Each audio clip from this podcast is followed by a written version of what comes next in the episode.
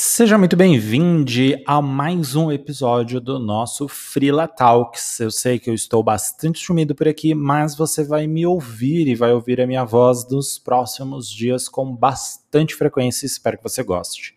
O áudio que você vai ouvir agora faz parte de uma entrevista maior. Nessa entrevista eu respondi algumas perguntas para um estudante universitário que estava fazendo uma pesquisa sobre a vida, a carreira e o futuro do freelancer. E eu resolvi dividir isso em várias partes para ficar episódios bem fáceis de você ouvir. Então você vai ver que são alguns episódios mais curtos, outros episódios mais longos. O que importa é que eles sirvam aí, agreguem alguma coisa no seu cotidiano. Então espero que você goste e nos vemos no próximo Freela Talks.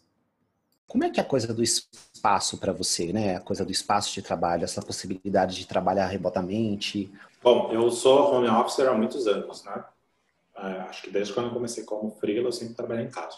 É, uhum. É, talvez no início de vida é um pouco é, de vida freela, foi dando aula de informática na casa das pessoas. Eu tinha um espaço que era a casa de cada pessoa. Então isso já me deu uma visão muito ampla sobre espaço de trabalho. Né? Uhum. Para preparar minhas aulas, eu tinha minha casa. É, durante muitos anos da minha vida, talvez até meus 24 anos, se não estiver errado, 24, 26, eu não, é não, acho que até os 24 anos eu nunca tive um espaço reservado só para o home office, por exemplo. Até porque uhum. eu não uhum. tinha condições financeiras para comprar ou para alugar uma casa que me permitisse esse espaço, então eu fazia o que dava. Construía o meu home office nos espaços que eu podia. Sempre que, uhum. eu, falo, sempre que eu falo sobre home office, por exemplo, eu falo da importância que isso é um investimento importância da ergonomia, Sim. de você conseguir. E ergonomia não é só sentar bem, cadeira boa, numa cadeira num local alto. É tudo que envolve uma boa um bom espaço de trabalho, um bom ambiente de trabalho. Uhum. Colocar um fone de ouvido, se reservar um espaço, mesmo que você não tenha um cômodo para isso. É, hoje eu tenho, hoje e já há alguns anos, sempre que eu me mudo, é a primeira coisa que eu penso é no meu ambiente de trabalho. Isso é inevitável. O meu ambiente de trabalho ele precisa ser um ambiente de trabalho. Isso não muda para mim. Essa percepção ela não muda. Eu não estou num coworking, né? já usei durante acho que mais ou menos um ano.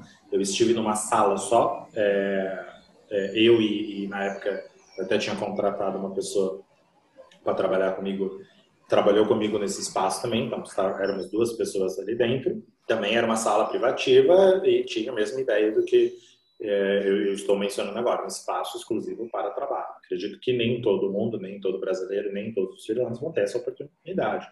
Mas, na medida do que é necessário e possível, isso precisa ser visto como um investimento.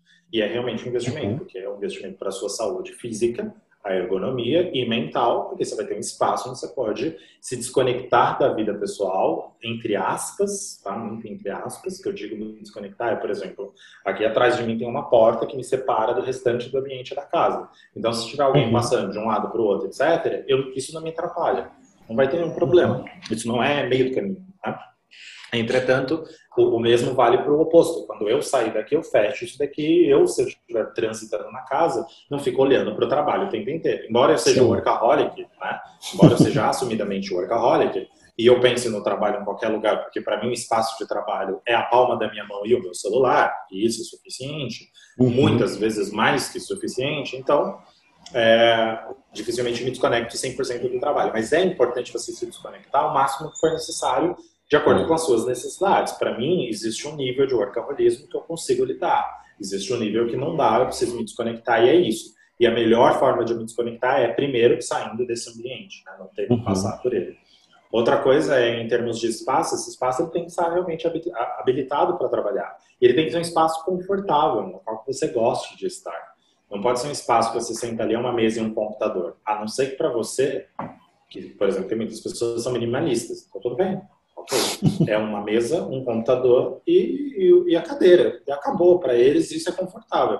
E tá tudo bem. Para mim eu gosto de coisas. Então aqui atrás do meu computador tem uma grade com um monte de foto, aí tem quadro aqui, tem quadro do lado, tem quadro do lado, do outro lado do, do, do cômodo, tem planta atrás de mim, tem planta em cima de mim, tem planta na minha frente, tem planta do outro lado. Se eu mostrar o ambiente inteiro aqui, você vai ver que tem pelo menos umas 10 plantas e, e a intenção uhum. é inclusive ter mais. Então, tudo isso para mim é, é, é, é, o meu espaço de trabalho. Para quem é freelancer, isso é ainda mais importante, porque porque o seu espaço de trabalho ele precisa representar os seus gostos pessoais, porque é um local Sim. confortável, ao mesmo tempo que ele precisa representar essa sua forma de ver o trabalho. Então, hum. se eu sou freela, se eu escolhi ter um espaço de trabalho em casa, por exemplo, que ele seja o meu espaço de trabalho, que ele represente a minha Sim. cara. É a alternativa ideal para quem não pode ter um espaço de trabalho ou investir no espaço de trabalho em casa, porque não tem cômodo, alguma coisa assim, é um coworker. Eu ainda acredito uhum. no coworking, né? Eu ainda acredito que é necessário, sim, existir um espaço separado da sua cama, por exemplo. A cama tá. não deveria ser um espaço de trabalho, ponto. A cama, o sofá, nada disso deveria ser um. Talvez a, a sua cozinha, por falta de opções. Mas a cama e o sofá, de jeito nenhum. Quem tem ciática, que é o meu caso, eu já tive uhum. uma crise ciática fortíssima. Né, que é quando o ciático é o maior nervo que a gente tem no corpo, né? Uhum. Vai ali da, da, da, da, lombar até o calcanhar do, dos, dos, dois pés. Gente, é uma dor insuportável. Nossa, eu só troquei de cadeira por causa disso. Aí eu percebi que a ergonomia era muito mais importante do que eu mesmo imaginava. Então é, é imprescindível. O seu espaço de trabalho tem que ser um local de saúde mental legal, você se sentir confortável mentalmente falando, como fisicamente. E esse foi o episódio do Fela Talks em que eu respondi mais uma pergunta dessas entrevistas, que foi uma coisa bem legal de fazer.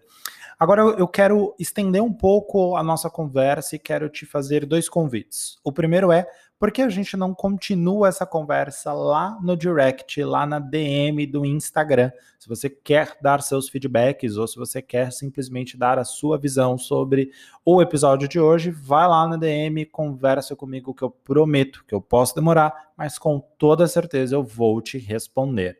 E o segundo convite que eu quero te fazer a partir de agora é da jornada freelancer empreendedor. Nos dias 12, 13, 14 e 15 de abril, agora de 2021, nós vamos fazer um evento online 100% gratuito. Durante esses quatro dias, eu vou compartilhar tudo o que você precisa saber para sair de um freelancer amador, de um freelancer conhecido como sobrinho, abandonar completamente esse complexo de sobrinho e se tornar um verdadeiro freelancer profissional, um freelancer empreendedor. Para você se cadastrar e receber os avisos dessas quatro aulas online e gratuitas, sim, eu repeti isso propositalmente, basta você entrar em serfreelancer.com.br barra JFE.